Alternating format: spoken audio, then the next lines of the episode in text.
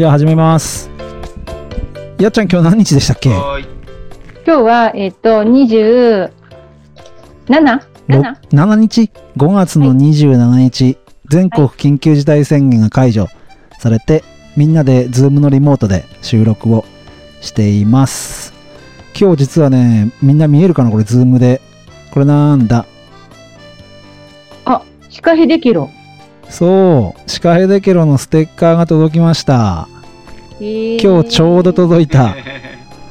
あの、お便りしてあったもんで、それから、コンセファームのハーブティー、それから、おしゃれ。そう、ともちゃんの直筆メッセージ送ってくれて、すごい嬉しい。ハーブティーまた飲もうと思います。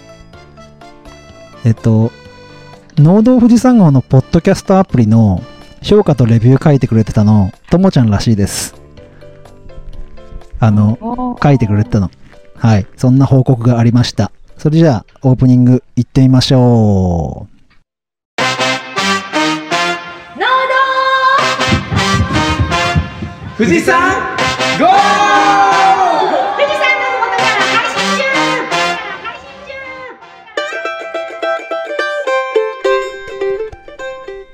農道富士山号は富士山のふもと静岡県富士宮市を中心に4人のパーソナリティと様々なゲストをお招きして語らう農業系ポッドキャストです。メンバーは食べ直の秋元さんと柴咲コウさんの YouTube が素敵だったサトゥーとあ、えっ、と、種子今日、種子法と種苗法の勉強をしていったやっちゃんと、今年初めて太陽にやられそうになった麦ちゃんと、ミミニポニーのお馬がもう一頭生まれましたやったー みーちゃんの4人のパーソナリティと様々なゲストをお招きしてお送りする雑談系もポッドキャストです。よろしくお願いしよます。ろしくお願いします。もう俺頭の中ぐちゃぐちゃだ。全然考えずにやっちゃったから、すいません。なんかオープニングぐだぐだで申し訳ないんですけど。まあやっちゃんのが一番重たそうなわあの話だったんで、一番軽そうなところから、いっちゃん、ポニー、何？この前生まれたじゃんね。ある、そう。生まれた。私さっき間違えて子牛って言っちゃったかもしんない。子馬が生まれました。あ子馬って聞こえたけど、あれ？ほん馬って言った？よかった。牛って言ったか馬って言ったか忘れちゃった。子馬って言ったよね。子馬って言った？大丈夫？あ、だから俺頭の中で勝手にポニーだと思ってたんだけど。覚えてない。じゃあ馬って言ってるかもしれない。あ、ポニーフラ。ン君が生まれて、うんうんでもう一頭うん。うん。あの赤ちゃんが生まれてうん白黒なの白黒？の男の子が生まれましたホルスタインみたいな柄ってこと？力そう牛柄名前はオレオですああ、いいね、いいね、いいね、いいね。うオレオくんですいつ生まれたの？色で決めた。生まれたのどんぐらいだ？三み4日ぐらい前 ?4 日前ぐらい。じゃあ先週か。そうう可ーん。愛いのじゃあ本当に誕生ラッシュだね。そう子猫もね誕生ラッシュだしうん。そう、すごいね。誕生ラッシュ。で、その太陽の話をしてくれたのむいちゃんだっけ？あ、そうです。聞こえてんね。うん。今日、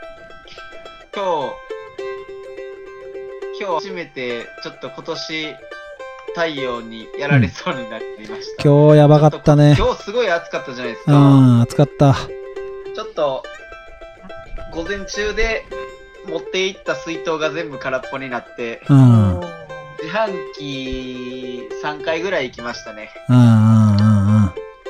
俺もだから気温が昼で30度ぐらいで、ハウス内どれぐらいだったんだろう ?30 だ後半ぐらい行ってんだろうね。暑いよね。今日むいちゃん何の作業したの？今日は、えっ、と、ネギを仮捨てって言って、えっ、と、捨ててました。捨ててました。残念な。あれで。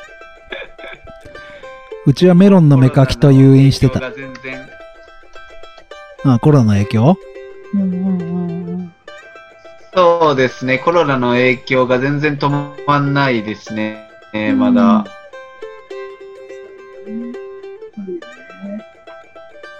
まあでも、その、ひどい量捨てたわけじゃないでしょ、今日。一旦ぐらい。うわ、一旦、あまあでも一旦、いちゃんとこからしたら一旦じゃまあ、そ、そんなに偉い被害ではない。いや、偉い被害、偉い被害ですね。うん。うん、まあでも、仕方ない。仕方ない。そうだね。この前のあの、おしゃべりクッキングの時にも話したかったけどさ、その、悪い品を出した、出しちゃうんじゃなくて、捨てるっていうのも結構農家にとって大事なことじゃん。値段を保つためにも。そういう話もできたらななんて後から振り返って聞いてみて思ったところがありました。さあ、難しい話題に行くけど、僕の話と多分、やっちゃんの話つながるんですよ、今日。やっちゃん、種子法と、種子法と種苗法やった？はい。今日ちょっと勉強しました。どんな勉強したの？なんかいろいろあのサイトとか、あの、うんあのほら、農水省の人がみ出してた会見みたいなのもみんな見たけど、ちょっと全然わかんなくて、で、いろんな人が解説の YouTube とか、あの、やってるんですよね。それをいろいろ見た中で、やっぱ農家の種のやつが結構わかりやすくて、その、うん立ってる立場によってすごい言ってること違うんですけど、うそうだね。ん、なんかその、やっぱ農家のあの立ち位置がすごい、あの、うん。なんかこう、うんなんか自分の中ではこうしっくりきたかなっていう感じで、ううんん。なんかほらその育苗の会社のあうん。の種の会社にはすごくいいかもしれないけど、あうん。の一般の農家としてはちょっとこういろいろと厳しい状況になっていくみたいな話だったんだけど、ちょっと納得できたかなっていうところで。うん。やっちゃんは消費者としてさ、一番こう、引っかかったのはやっぱ、一般の農家さんが種を使う時の話？そうそうだね。もう引っかかった。うんうんうん。そう、その関係で柴咲コウさんのツイッターのやつはみんな見た？うんうんうん種苗法について柴咲さんがツイートしたら、見てないです、それ。柴咲さん責められちゃったんだよ。いろんなひ、いろんな人っていうかまあ一部の人というのかわかんないけど、まあそこら辺はいろいろ、あのー語らないけども、実はあの柴咲コウさんの YouTube チャンネルがあるんだよ。そこであの食べチョクの、この前直販 EC の話になったと思うけど、柴咲コウさんが食べチョクの代表の、えー秋元さんだっけかな？と YouTube でね、そのことに話してくれてて、すごい農家さんの気持ちになりながら、YouTube、その食べチョクの、要は食品ロスこのコロナでの食品ロスのこととか、いろいろ話をしてくれてるもんで、それ、やっちゃまた見ても面白いかもしんない。柴咲コウ食べ直で YouTube で探すとね、ゲスト対談すぐ出てくる。農業を考えるっていうのを柴咲さんやってくれてて、うんこうやって発信してくれる芸能人がいるってすごくありがたいことだななんて僕は思いました。やっちゃん、種種子法も勉強したの？まあ勉強って言ってもあの YouTube ざーっと見たくらいだから、ちあょーっとそんな偉そうなこと言えないけど。うんじゃあ米のことをじゃあやったんだ。あ、そうそうそうそうそう。うん。そうか、またそれも農家の種をね、ぜひ皆さん聞いてくれればいいかななんて。うん。うちじゃあね、なかなか話せるわ。難しい話だから。ちょっと難しいよね。そうです。うんちょっと難しい。じゃあ今日、のこのこ塾に、この後、行くですけど、むぎちゃんなんか事前に内容のことある？今日はですね、うん。タイトルは、うん。梅雨は辛いよということで、えっ、と、梅雨を目前に、沖縄はもう梅雨入りしてますけど、うん、先週の終わりぐらいからだっけ？そう、この、えっ、と、まだ、えっ、と、本州は梅雨入りしてないですけど、うんうん。梅雨入りすると農家さんはどうなっちゃうのかなっていうところを知りたいっていう、あるリスナーさんがいたので、そのリスナーさんにお答えしたいと思います。いいですね。じゃあ、のこのこ塾は今日は梅雨の栽培についての話ですね。そうですね。はい。じゃあ、むぎちゃん、のこのこ塾へ富士山号を言ってもらっていいですか？はい。では、行きます。のこのこ塾へ、のこのこ塾富士山、ゴー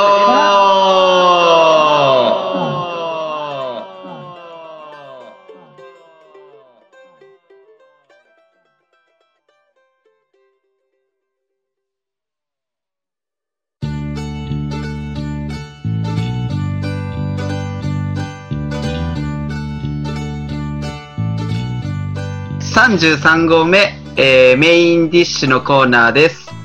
えー、のこのこ塾のコーナーになります。えー、のこのこ塾は農業を考察し、自然や人と交流し、農業を通じて家族の幸福と笑顔を増やす塾です。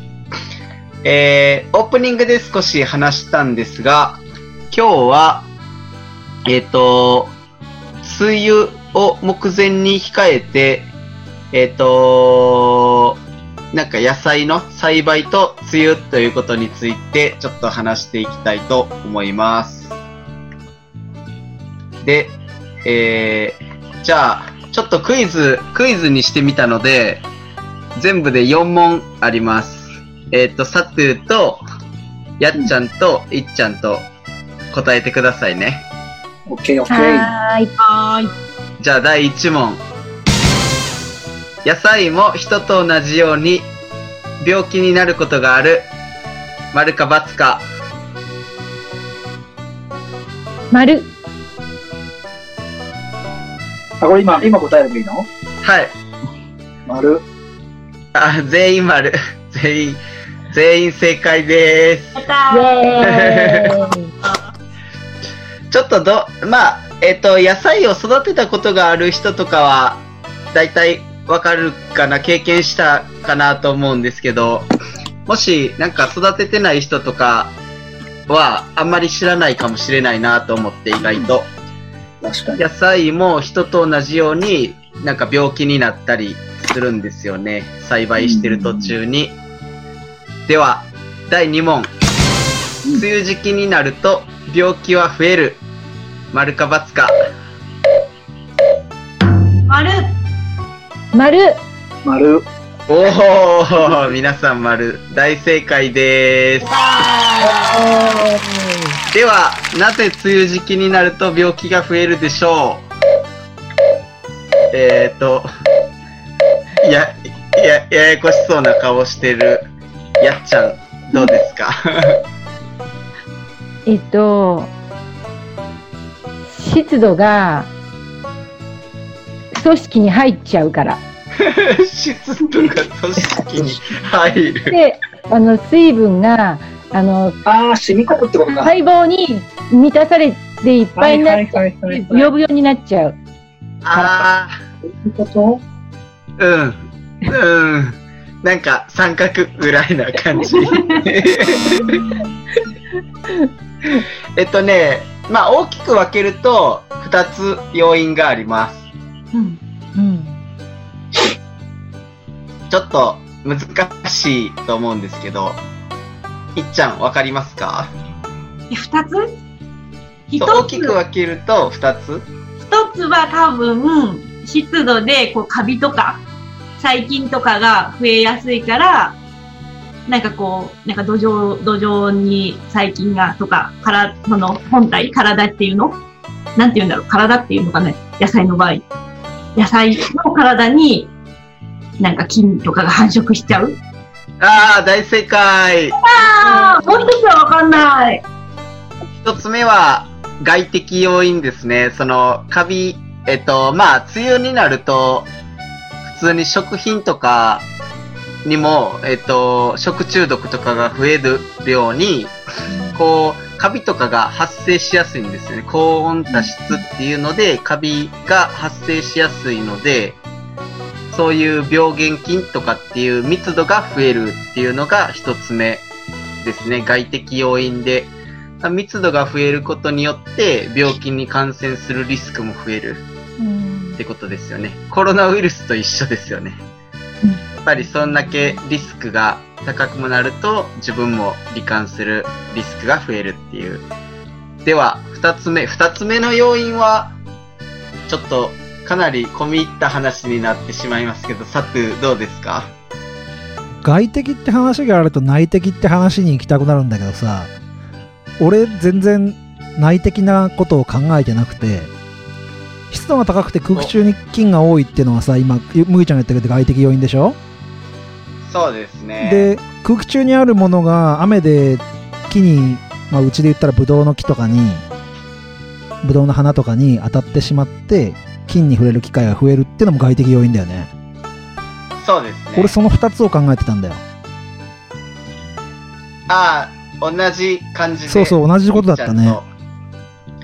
なるほど。内的要因がね、思いつかなかった。免疫力内とか。的要因はですね、まあ植物自体の変化で、うんうんうんえっ、と、病気や害虫が増えたりします。うんうん。で、その話を少し詳しくしていきたいと思うんですけど、梅雨ってことは、えっ、と、空ってどうなりますか？曇る。曇りますよね。そうなんです。日光？日光が少なくなってしまうんですよね。うんうん日光が少なくなると、どうなるでしょう植物は。光合成ができない。そうなんですう。ん。うん。光合成ができないとうん、植物はどうしようとするでしょ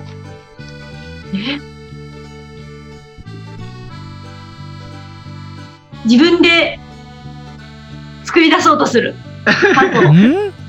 ん作り出そうとする。余っちゃうんじゃない？葉緑素とかが。う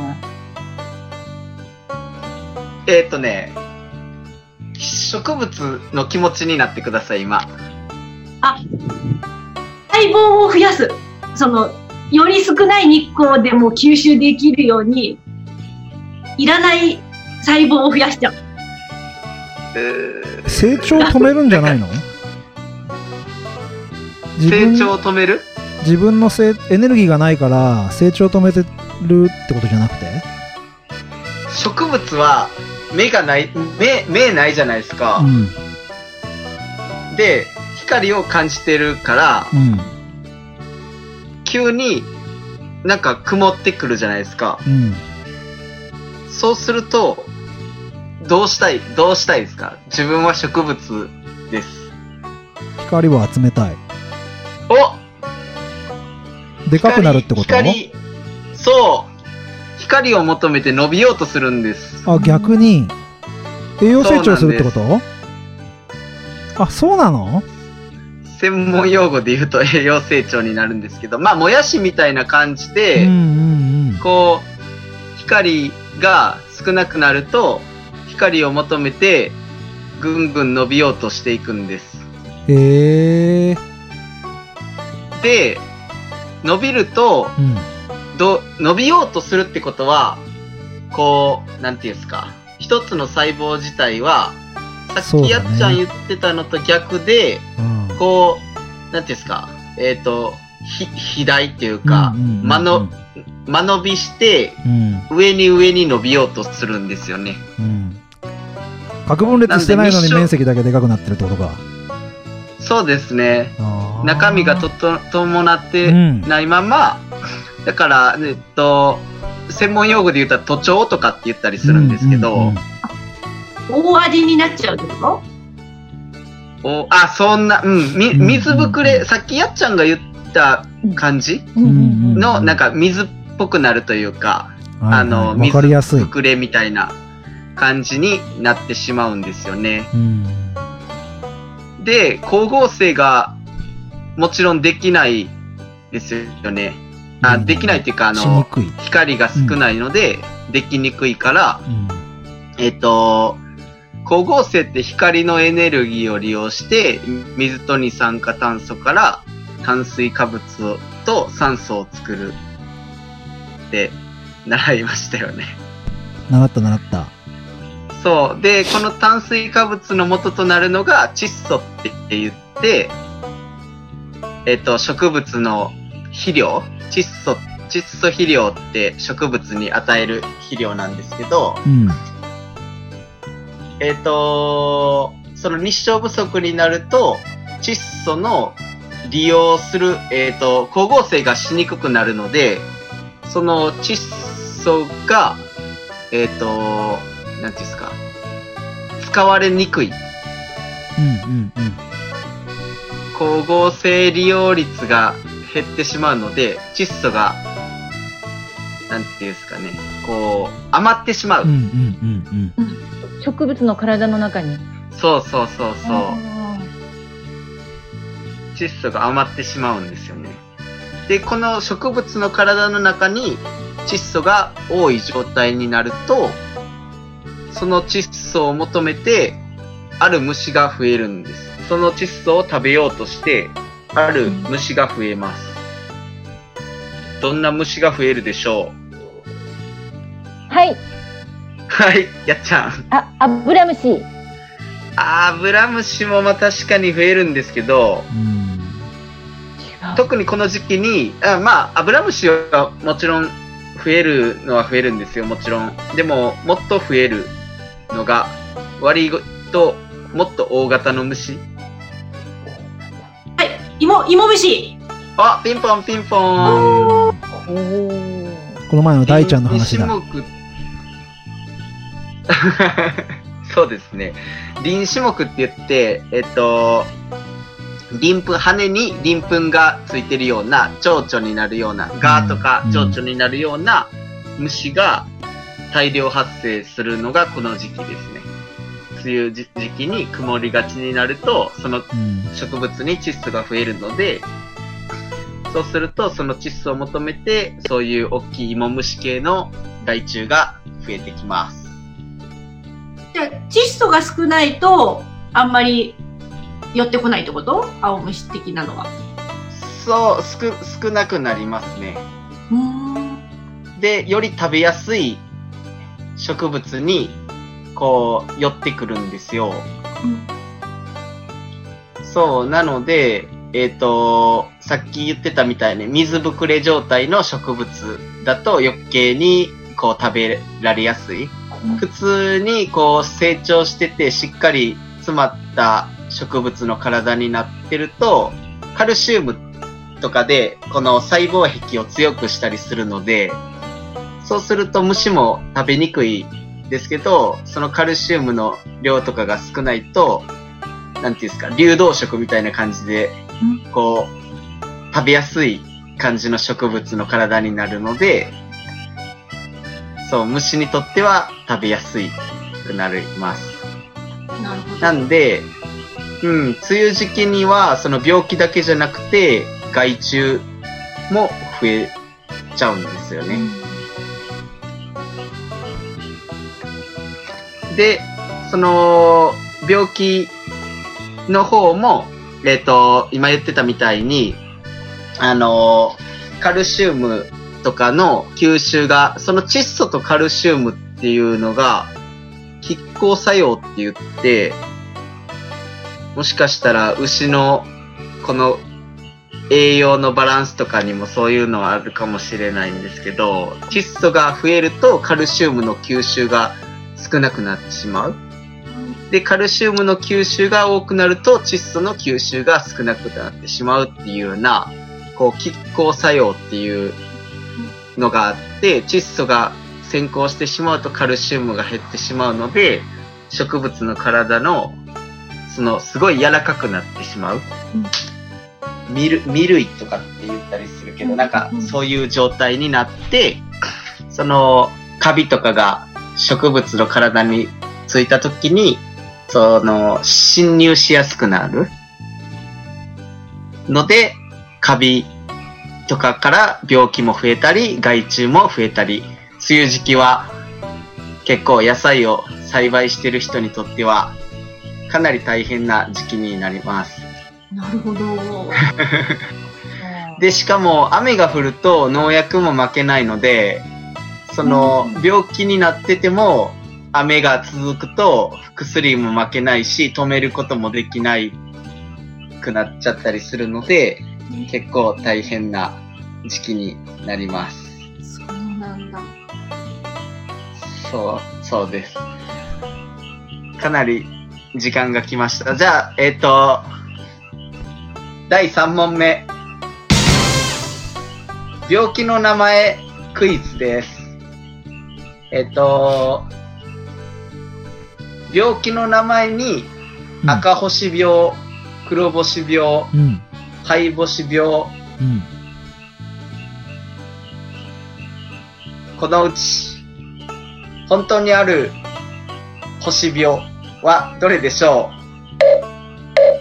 へーまた難しい問題だな。うそもそも星病っていう病気があるんですよ。うん。あ、でもなんか斑点とか出ちゃう感じなの？えっとね、葉っぱが星型になるんです。え？え何それかわいい。そう。ちょっとね、あの、葉っぱ、普通の葉っぱ、こう、楕円形というか葉っぱに、星型に、えっ、と、膨らむ？なん、なんていうかな、スタンプをしたみたいに星が、星型のスタンプをしたみたいになって、そこからカビが生える。カビの胞子がふにょーって出てて、ちょっとなんか、えーこんな綺麗な形になるんだっていうぐらい。えー、そのそれの色がその色ってこと？赤か黒か灰色か、うん、うん、うん、そんな感じ。ああ、全葉然わかんない。えっ、とね、星病は、えっ、と、野菜にはあまり使わないですね。果樹、果樹に多いです。果樹うん、果樹。果樹星病？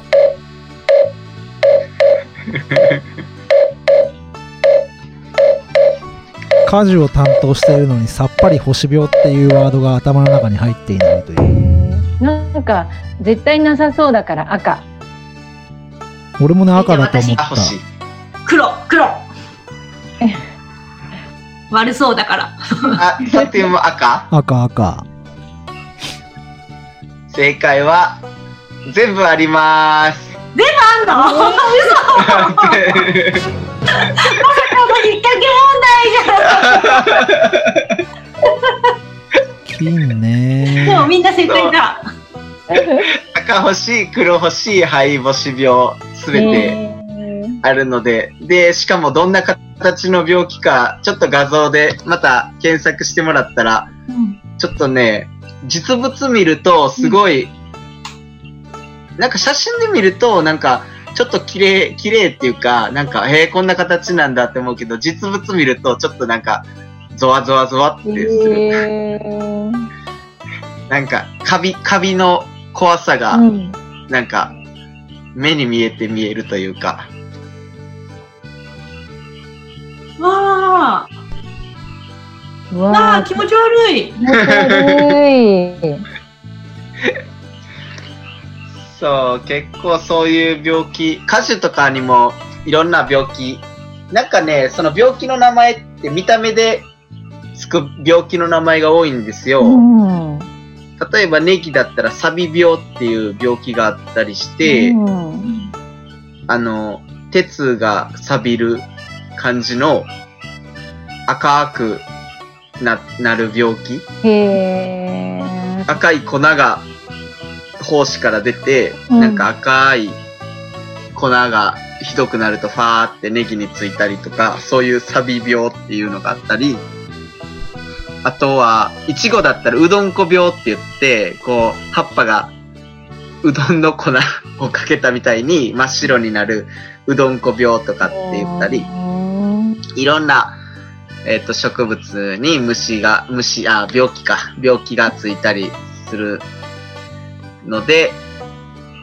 梅雨時期は生産者にとっては大変な時期になるので、できれば適度な雨が 降ってくれるぐらいになってくれればいいなって思います。ちなみに、酪農は梅雨になると何か変化あったりしますか？うん、やっぱりね、こう、菌が繁殖したりするから、乳房炎になりやすくなったりとか、あと、カビが、あの、餌に生えやすくなったりするから、カビ吸着剤入れたりとか、カビ毒があると牛が流産しちゃったりとか、下痢しちゃったりとか、へいろんな病気になっちゃうから、なるほど。じゃあ、やっぱり、梅雨でいいことはあんまりないんですねそ。うなんですね。そう、そんな、ちょっとリスナーさんから、えっと、か、え梅雨、梅雨時期は、なんか、いつも病気になんか野菜作ってるとなったりするけど、なそれはなんでなのかなとか、本当になんかその時期にいつもなっちゃうけど、それって普通のことなのかなみたいな質問があったので、今日ののこのこ塾は、野菜の栽培と梅雨ということについてお話しさせていただきました。勉強になりました。予防する、予防するには、まあ、農薬を使わなく予防するには、やっぱりその湿度をできるだけ下げるように、風通しをよくしたりとか、あとはその、土から、えっ、と、雨の跳ね返りで土が跳ねるのを防ぐためにマルチをしたりとか、そういう風な対策は取れるのは取れるんですけど、それでもやっぱり日本の梅雨っていうのは高温多湿で病気になりやすいので、皆さん注意してください。はい。では、えっ、と、今日ののこのこ塾は、えっ、と、これで終わりたいと思います。それでは、えーデザートへ、富士山、ゴ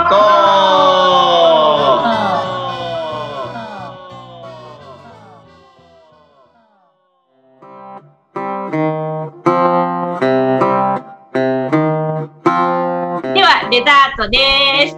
のこのこ塾、とても勉強になりました。やっぱ面白いですね。知らないことがいっぱい知れました。なんかこう質問とかありますかやっちゃん？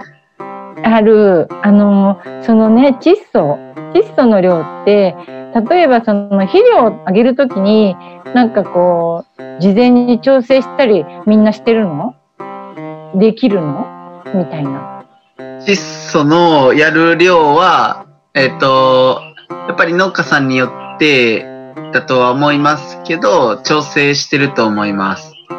あの、梅雨時期になるとどうしても窒素先行になってしまうので、うん。その窒素の量をあらかじめ少なくしておいて、梅雨時期に、あ、梅雨時期が終わると追肥をして窒素を上げるようにしたりとか、あとは、えっと、液体の肥料、液肥って言うんですけど、肥料、液肥をやるときに、えっと、窒素をあまり効かせないようにするための液肥とかっていうのもあるので、そういう風なので対策を取ったりします。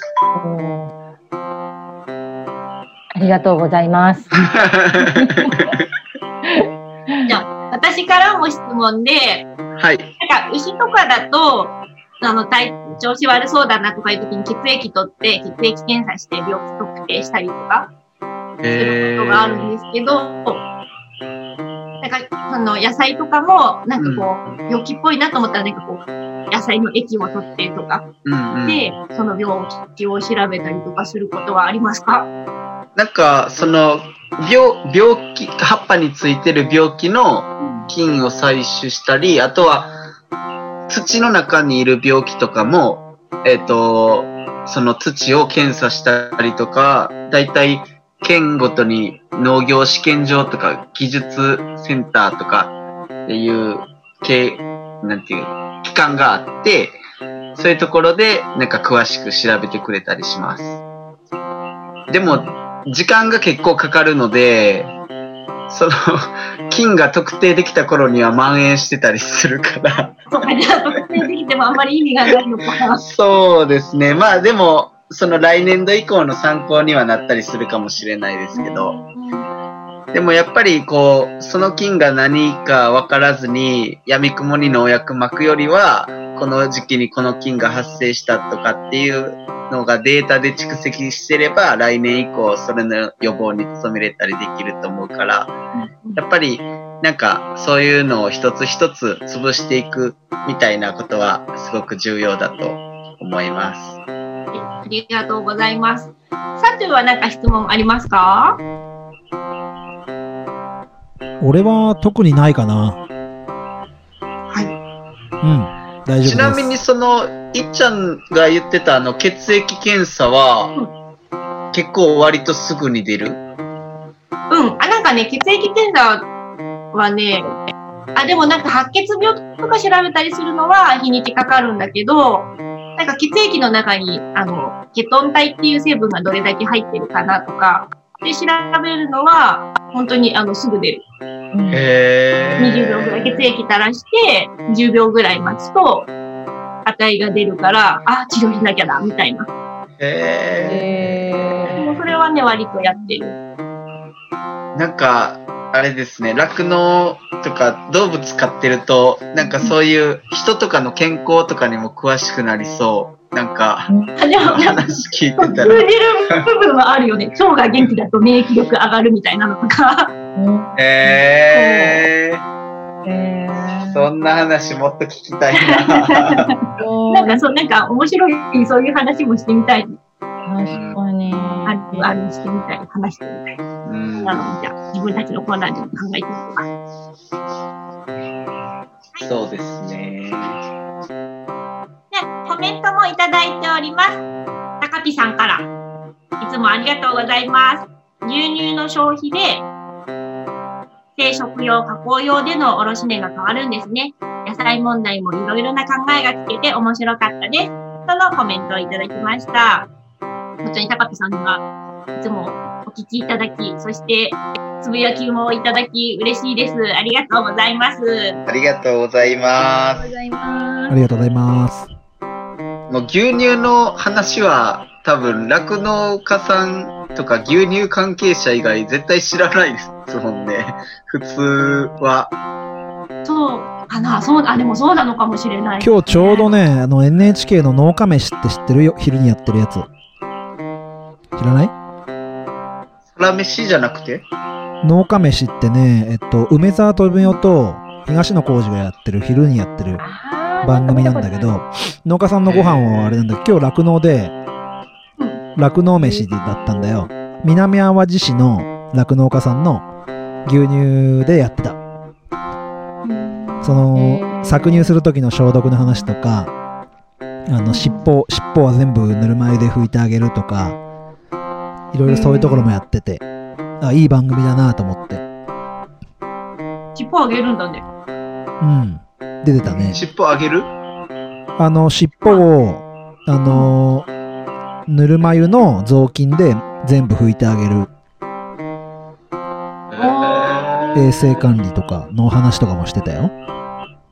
なるほど。うん、いい番組だなと思って。うん。え、そのご飯に牛乳は使ってたんですか？あ、そうだよ。あの、だから、えっ、と、牛乳の、えっ、と、なんだっけ、今日は。あ、あれ、麻婆豆腐。牛乳の麻婆豆腐。牛乳で？うん。美味しそうだっけえー、どんなの？そう。チーズ作るとこから始まって、初めて聞いた。牛乳の麻婆豆腐。えー、うんえ、やっちゃんは？うん。知ってます？牛乳麻婆豆腐。初めて聞いた。って気になる。ちょっと気になる。だあれ、このどん、な味なんだろうまろやかなのかな？牛乳でね、この前のエブリデイリーモーモンの前に見てればさ、あのね、コロナで牛乳の使い方とか、ね、おしゃべりクッキングでも話をしたけど、そう牛乳の使い方そうやってね、料理で使ってくれればすごく大きいじゃんね、家庭で。うん。そんな話ができればなーなんて思いながら今日見てた。えー、うん。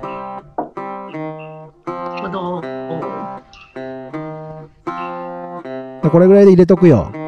はい、お願いします。ありがとうございお願ます。いします。ありがとうござあいますりがとうございます。そしたらもうじゃあレコーディング切っちゃっていいか。はい、はい、こっちも切ります。農道富士山号では、リスナーの皆さんからご意見、ご感想、ご質問などを募集しています。ツイッターはハッシュタグ、農道富士山号をつけてつぶやいてください。農業は農業の農に道。富士山は数字の223。号はバスの1号車、2号車の号です。Facebook ページもありますありますので、検索していいねしてくれたら嬉しいです。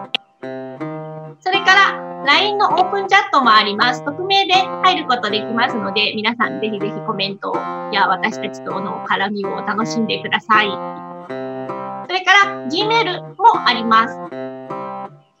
ノウフドウ富士山号、マルク gmail.com です。noudou223 go アットマーク。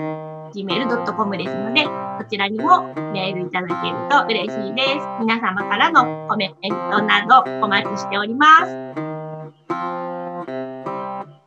では、また来週へ、また来富士山、富士山、ゴー！